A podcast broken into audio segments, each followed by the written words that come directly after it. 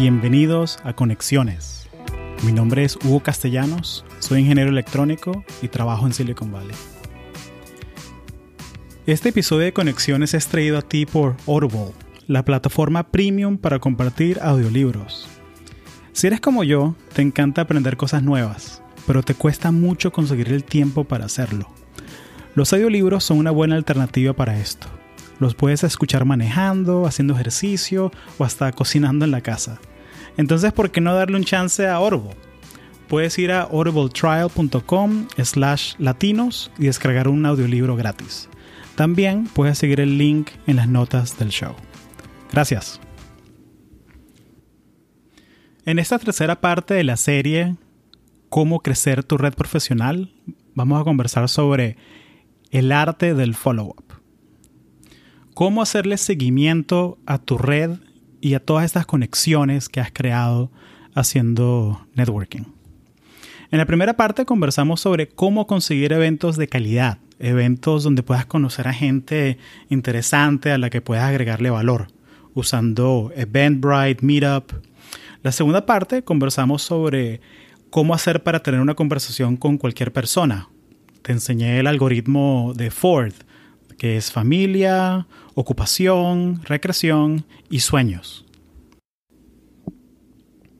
Pero ahora que tienes toda esta gente nueva en tu LinkedIn, ¿cómo te mantienes en contacto?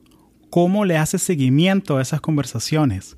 ¿Cómo te aseguras que esas conexiones que estás creando crezcan y se mantengan frescas? ¿Cómo, cómo logras eso? Ahí es donde viene el follow-up.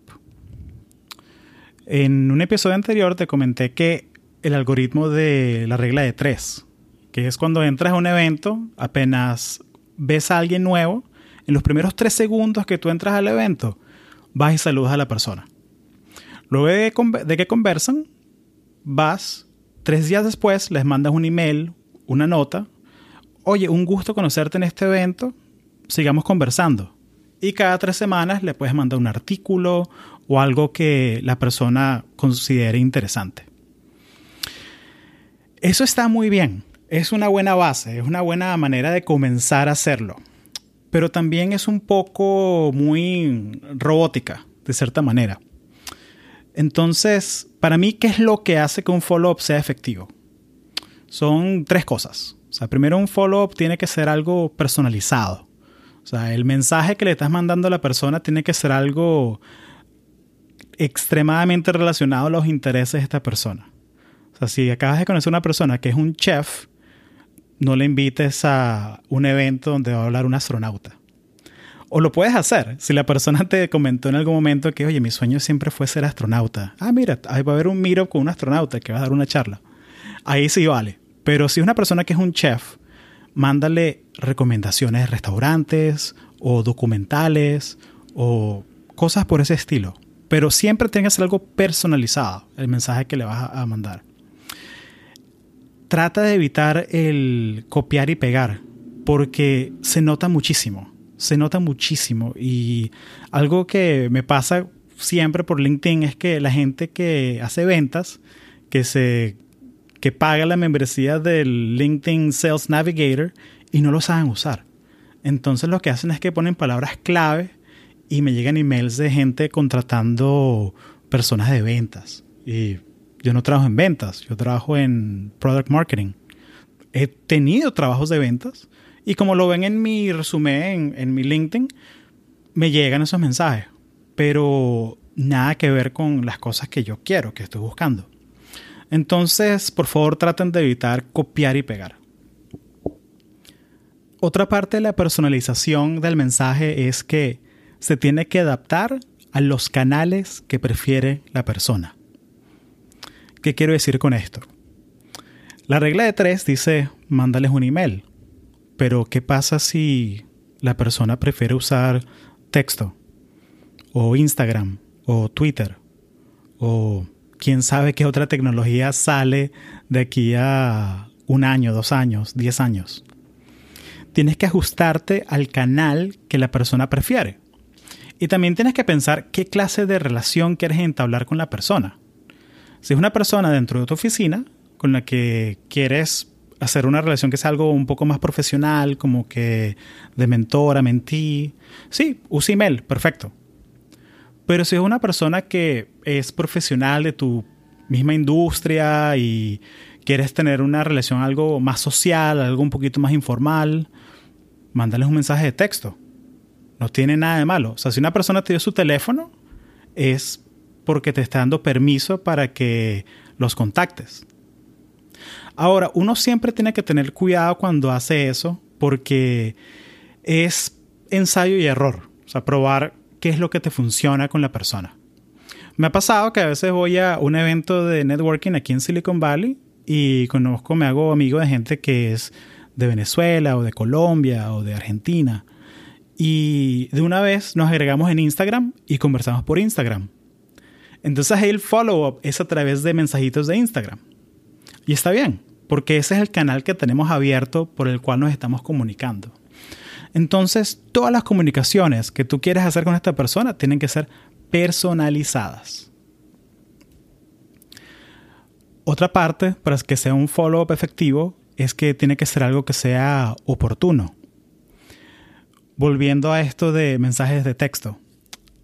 Si es una persona que trabaja de 9 a 5, lo más probable es que un mensaje de texto a las 11 de la mañana sea una interrupción. Entonces, mandarles un mensaje de texto que diga, mira, este artículo se ve interesante a las 11 de la mañana, es un poquito disruptivo, eh, de cierta manera. Entonces yo preferiría mandarle eso al email de la persona, que ellos lo leerán cuando puedan. Si es algo así medianamente urgente, que mira, hay un evento el viernes, sería chévere que pudieras ir con nosotros y conocer más gente de la industria.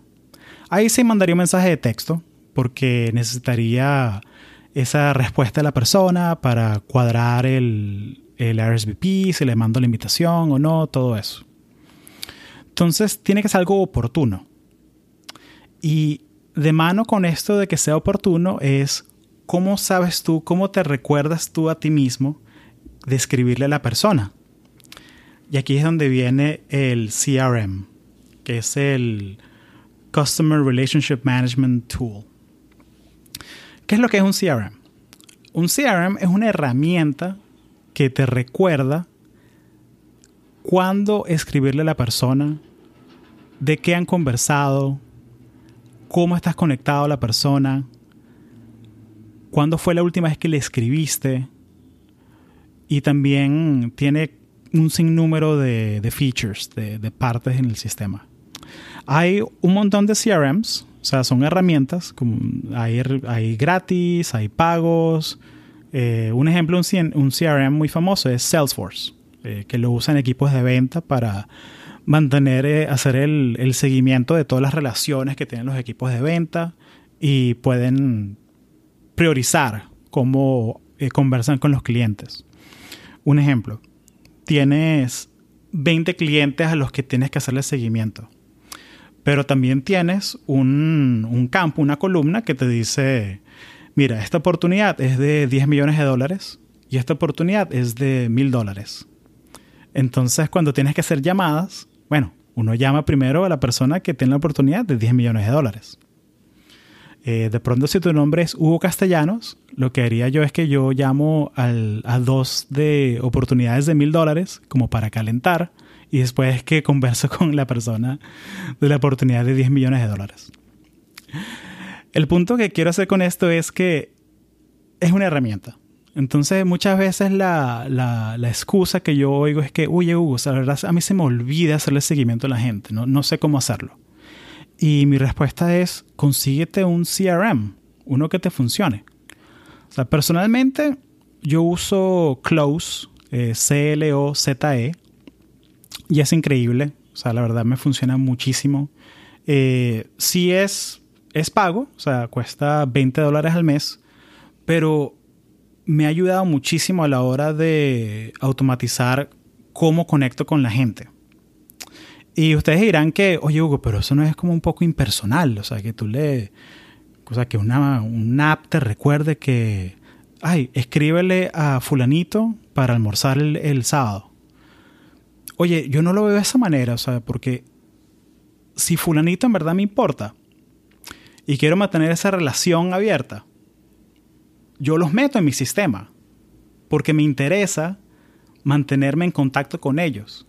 Entonces más bien es como un halago, el hecho de que, oye, en verdad sí quiero mantenerme en contacto contigo, por eso te pedí el número, el email y te anoté en mi CRM. Y así mi CRM me va a recordar escribirte cada tres semanas, cada mes, cada seis meses, cada año.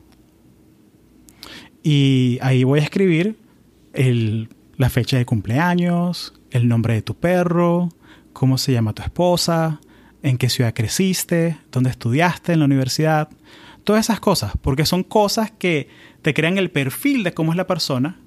Y, y, esto no es algo así creepy de que yo estoy estoqueando a alguien, de que quiero saber todos esos detalles. No, yo hago esta investigación porque quiero entender cómo yo puedo agregarle valor a esa persona. Entonces, si veo que hay un evento de los alumni de la universidad donde fue fulanito en la ciudad, ¿qué hago yo?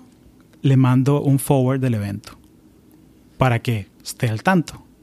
Y nueve de cada diez veces, fulanito me va a decir, oye Hugo, gracias por recordarme eso, gracias por traer eso a mi atención.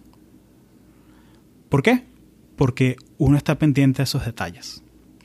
Entonces, el, un CRM es algo esencial. Eh, podría ser un capítulo completo acerca de un CRM eh, y creo que lo voy a hacer.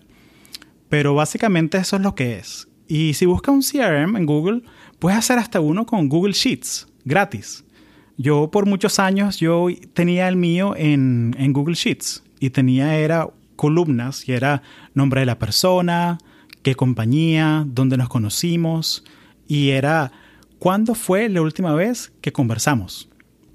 Entonces lo que yo hacía es que todos los viernes, por una hora, organizaba eh, la lista, la hoja de, Google Sheets de mayor a menor y me salía cuáles son las personas con las que llevo tiempo que no hablo.